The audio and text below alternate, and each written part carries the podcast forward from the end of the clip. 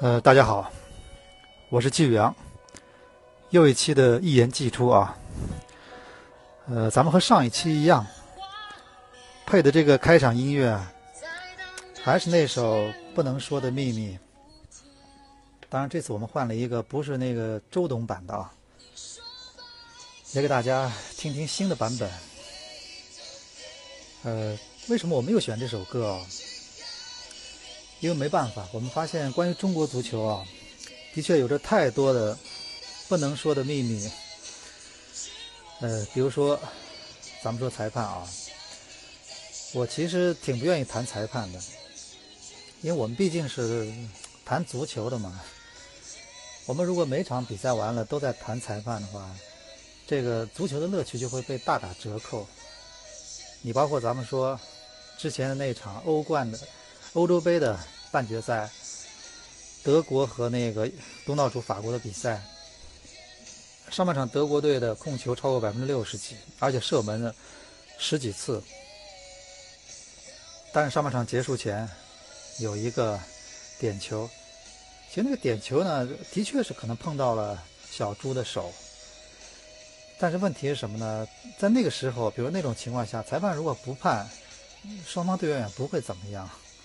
但是判了，判了成为比赛的第一个转折点，而且偏偏又是个意大利裁判，就相当于，咱们这么说吧，相当于在中超比赛里，比如说你上一场谁谁谁刚刚淘汰了一个 淘汰了北京国安队，下一场他遇到的裁判是北京裁判，他心里总会会有点想法，对吧？然后偏偏你看下半场第二个转折点，我们说博阿滕一脚开大脚的时候，腿给拉伤了。基本上经过这两个折腾之后啊，加上东道主法国队本来就是兵强马壮，德国队本来就是上一场跟意大利人拼的死去活来，呃，基本上已经拼的已经杀人一万自损三千啊，拖着疲惫之师到了兵强马壮的东道主面前，裁判如果再加那么一点点小砝码上去，比赛的天平就立刻改变。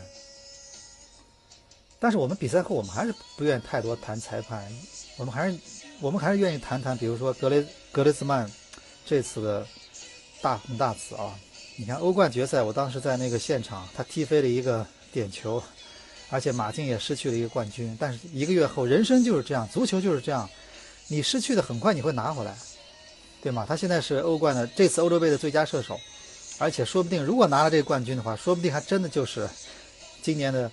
世界足球先生呢？有可能啊，还有他们觉得现在的这个欧洲杯决赛的架势，很多人都说了嘛，很像一九九八年的世界杯决赛，同样是在圣丹尼斯法兰西大球场，同样是东道主法国 对一个欧洲的，咱们说的欧洲的桑巴的球队啊，葡萄牙队，因为葡萄牙队跟巴西队讲的同样一种语言嘛。然后同样那个队里面有个球员叫罗纳尔多，而且如日中天，所以这比赛我觉得很耐人寻味啊。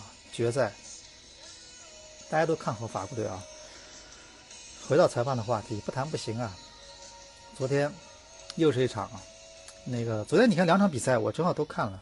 第一场申花客场对延边的比赛，其实这场比赛呢，那个可以谈的东西很多，包括。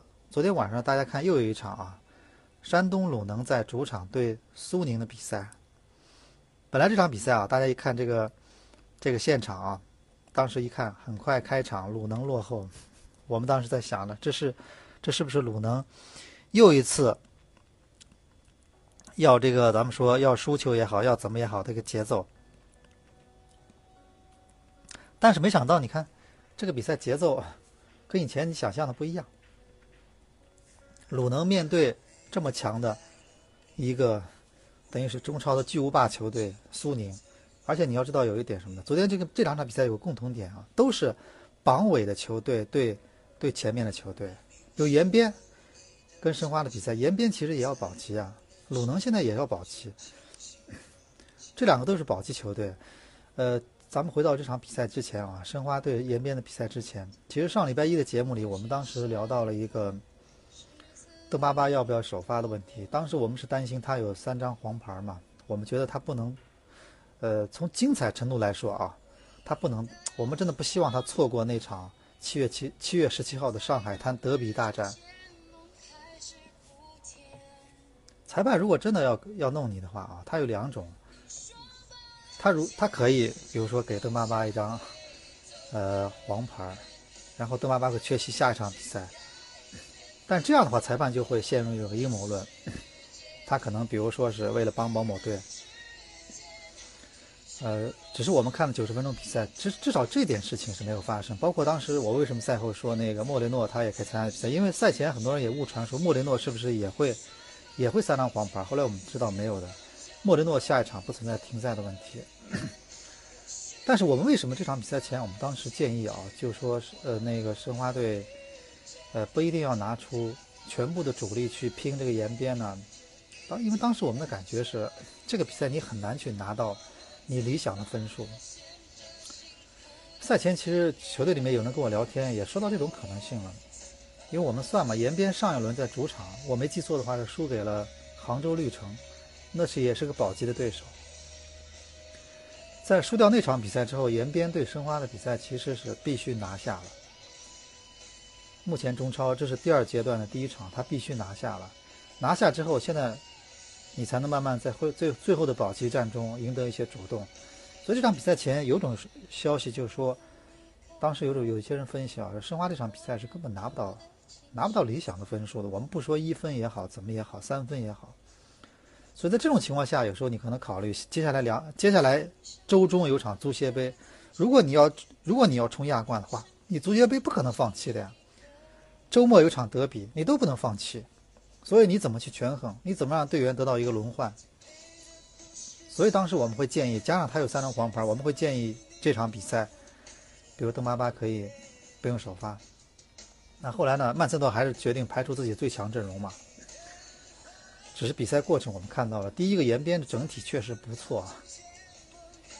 申花呢运气也不太好，开场呢邓巴巴有一个，看到有一个，一分多钟吧，我没记错，很快反正有一个，几乎是面对空门了，有一个小角度，他打进去的话，这比赛完全不一样，那么快就领先，而且你们是客队，客队这么快领先，这个球是比较好踢的，你正好压回来打打防守反击，对方后防线会有大大大段的。大片的空白地带给你去反击，你包括马丁斯也可以上场，可以起到作用。但是我们那球没进啊，然后有个点球，那点球我觉得咱们球真的说不清楚。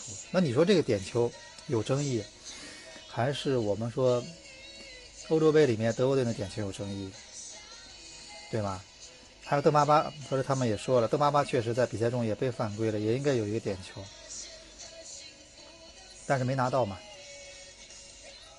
然后紧接着最后下半场呢，其实你也可以扳平嘛，后来也没有也没有扳扳回来，因为延边这场比赛其实运气不是很好的，我们看到了，他很快其实场上出现了一些伤病或者怎么样。其实如果申花队你嗅到了这种味道的话，嗅到了对手遇到这些情况的味道的话，你你如果再发狠点，你可以，你确实可以，比如赛后我们很多人谈到换人问题，我一直说换人的问题，这是一个教练的性格问题，大家记住一点啊，这是性格问题，这个不可能说。呃，教练，我一直说了，他就是有两有有些教练，他就是喜欢换人。我觉得最明显就是咱们说那个里皮，就是一个非常喜欢换人的教练。里皮经常是在比赛打到多少分钟的时候，已经把恒大的三个换人名额全部用完。而且里皮一般是什么呢？他不会等到，呃，这个他他看到的问题变成结果之后他换人，他永远不会这样。什么已经这个后卫已经漏球了，变成零比一了，他才换人。他就看到你发现不对劲，他就换人。所以他经常在半场换人。甚至上半场换人，还有谁比较换喜欢换人呢？就是以前苏宁下课那教练佩特莱斯库。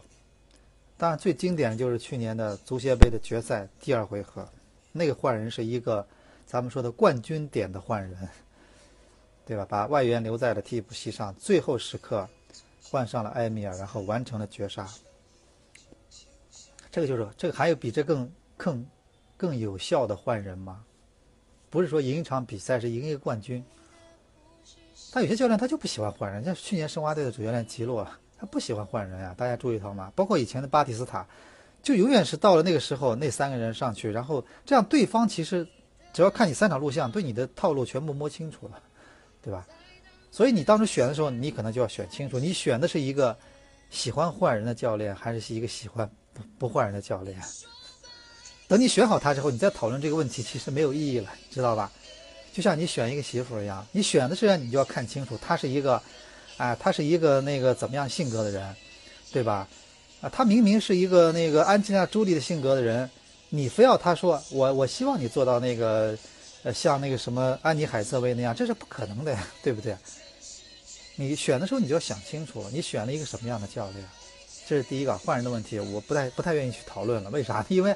你你否则你除非你就说，你告诉那个叫什么那个告告诉曼塞诺，今天早上有个梗，我觉得大家可以沉重中间可以轻松一下啊。今天早上有个球迷给我留言，说这个，呃，我说了我发了个微博嘛，我说申花队那个是这个咱们不太用新人啊。你看那个李晓明，去年在我们零出在我们队零出场，到了河南建业之后，绝对主力啊，而且还进球了。说不定这么下去，真的要进国家队都有可能，而且说不定今年最佳新人就是他了。然后有球迷就给我留言说：“咱们这不一样了，美少女这教练就签了一年嘛。”我脑子一愣，美少女哦，后来他是把这个曼塞诺 MSN，正好是美少女这三个字的汉语拼音的第一个字母 MSN 美少女。这俩队挺好玩的啊，这俩队那那个上港球迷老是叫他们教练叫老色鬼。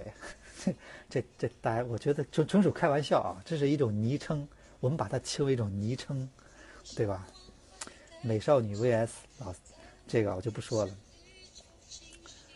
呃，这都是昵称啊，开玩笑，大家不必当真，不必上纲上线。但是我就想说什么呢？就这教练，就是你选他的时候，你除非你说我指挥你，我是老板，我指挥你，曼塞诺，你必须换人。我在看台上拿个对讲机，要求你必须换人。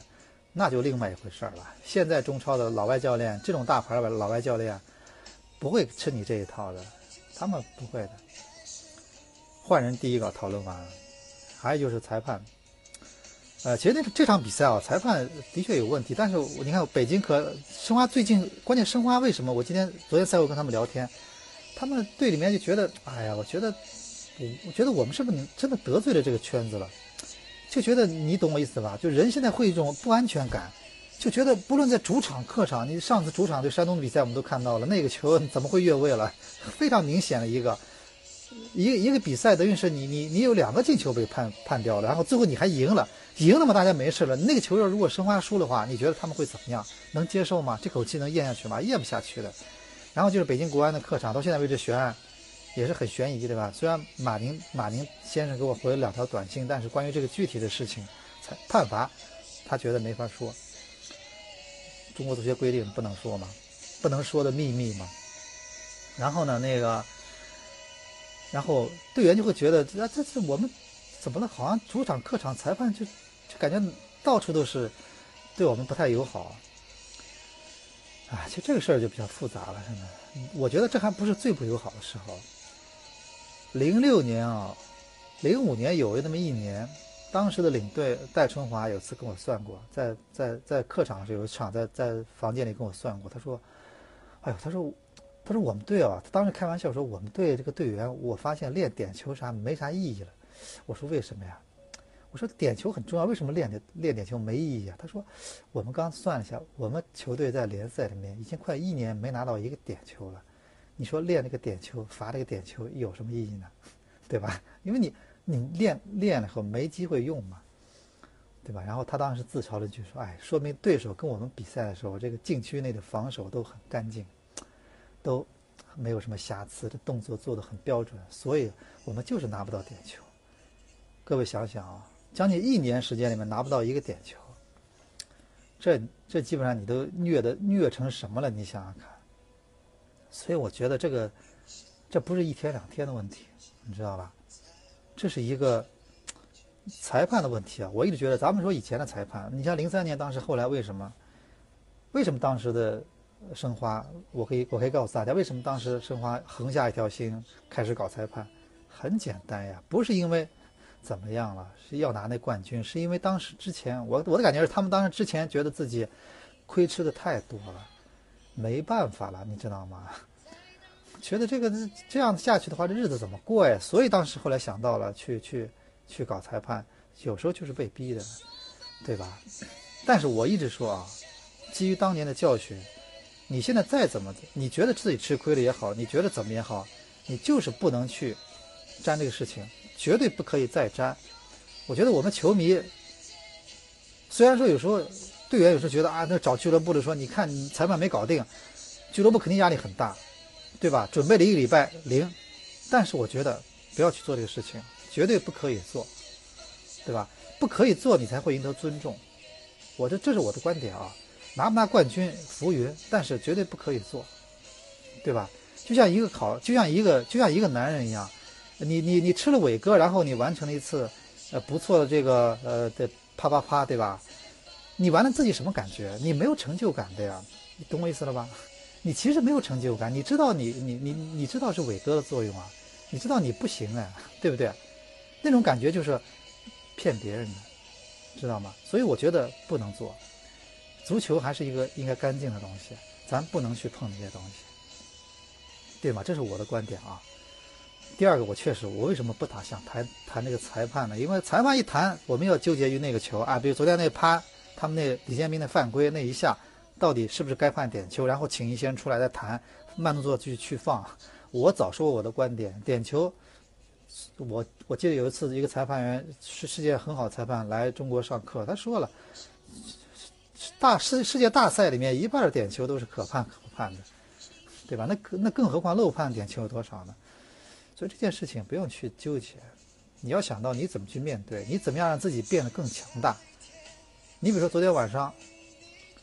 我看那个中央台转播那个恒恒大，我我正好在北京嘛，今天来一个活动，昨天来一个活动是那个采访那个奥运冠军陈一冰，有一个活动，那个采访奥运冠军陈一冰啊，那个那个然后跟体育跟足球不是直接有关系的，然后我正好昨晚上本来还想去工体想看场球呢，北京国安打天津天津泰达，这是京津德比，后来零比零，还好没去。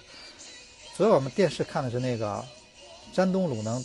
主场对那个江苏苏宁，你看比赛后啊，其实这比赛过程中我没有感觉到任何裁判有什么问题。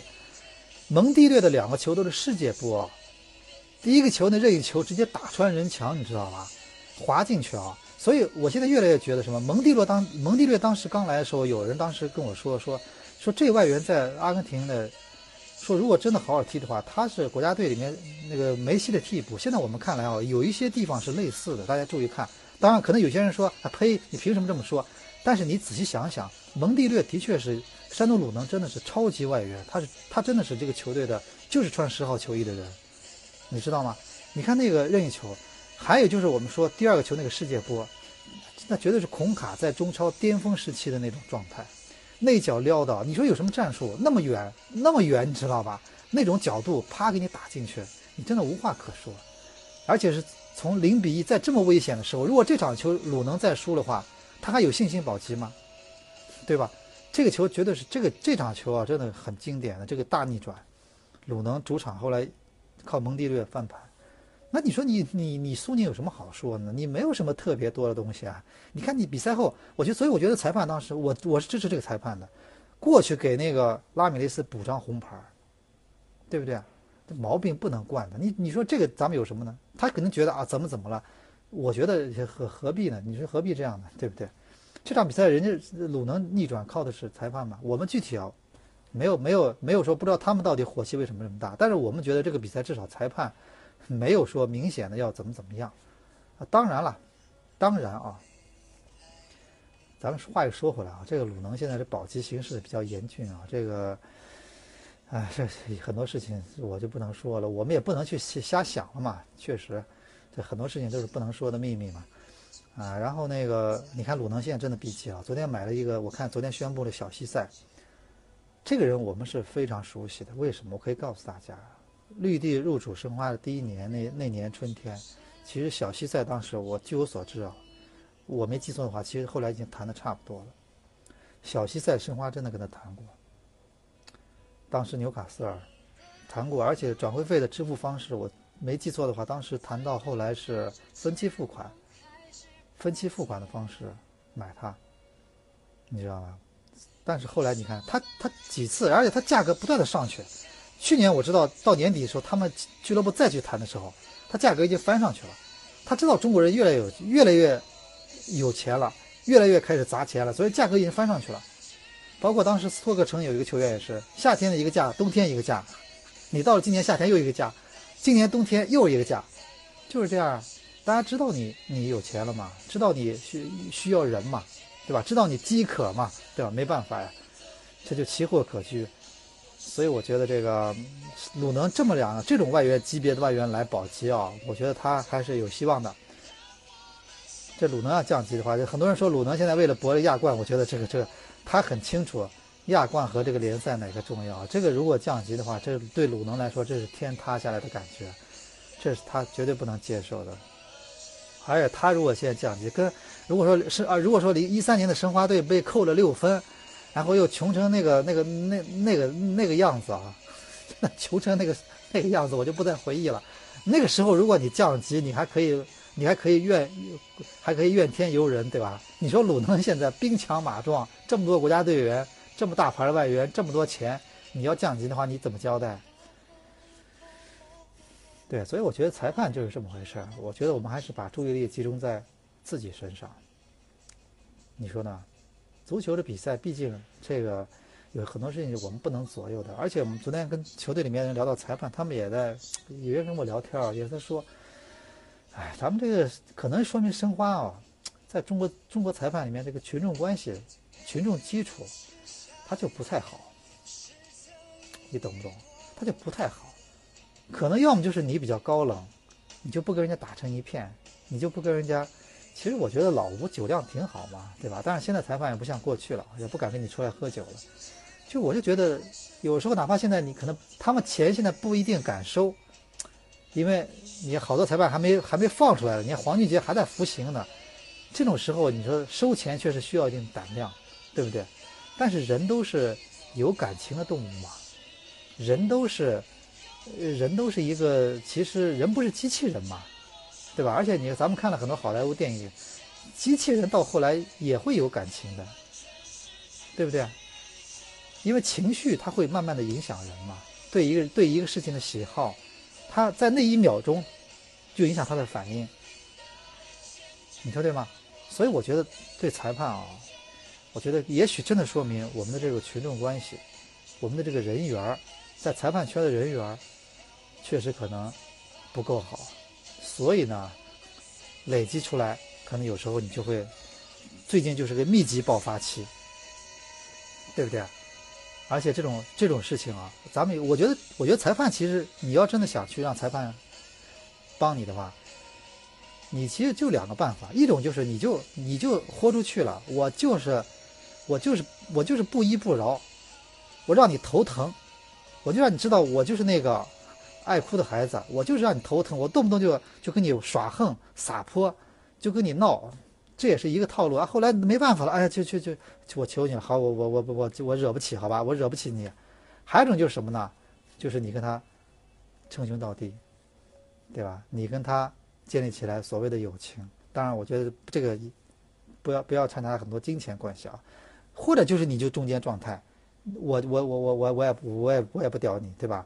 我也不惹你，我所谓的不卑不亢，所谓的高冷，可能有时候就会这个结果。而且我一直跟你说啊，这个这个历史上不是没有过的，一年都没有一个点球。你大家查一下，我大我没我没我当时我我记不清是什么时候到什么时候，各位可以去翻一下。以至于球队跟我开玩笑说，我们不要练点球了，我们练了也没用，对吧？哎，这个。所以我就觉得嘛，就是说，呃，裁判就这么回事儿。我但是我觉得心态要摆好。你比如昨天那个李帅那第二个球，我觉得李帅自己确实是一个守门员蛮罕见的失误。后来那个李帅也发了个微博，自己就真的也承认承认这个失误的罕见和调侃了一下，在职业生涯最后这么几年里面，终于补上了这种这种失误，这一下圆满了，这一下也圆满了。然后下面我看曹云定也留言了，说说我们都知道是场地出了问题。对不对？场地呢，确实可能有些问题，比如球跳或者怎么样啊。但是毕竟这个失误，我觉得呃，让比赛彻底没有了悬念。但是我们回到开头，我还是认为，这裁判如果真的裁判，我们只能说裁判如果那天帮的话，可能他帮的也就是延边，因为延边要保级嘛，对吧？那至少有件事情是在担心的事情没发没发生嘛。我我很多人说这是转移话题，我说真不是。你知道，我觉得去年的德比第一场之所以那么好看，就是因为莫雷诺在，还有那个邓巴巴在，那些孔卡在，包括当时吉安在，包括吴磊这些明星在发挥。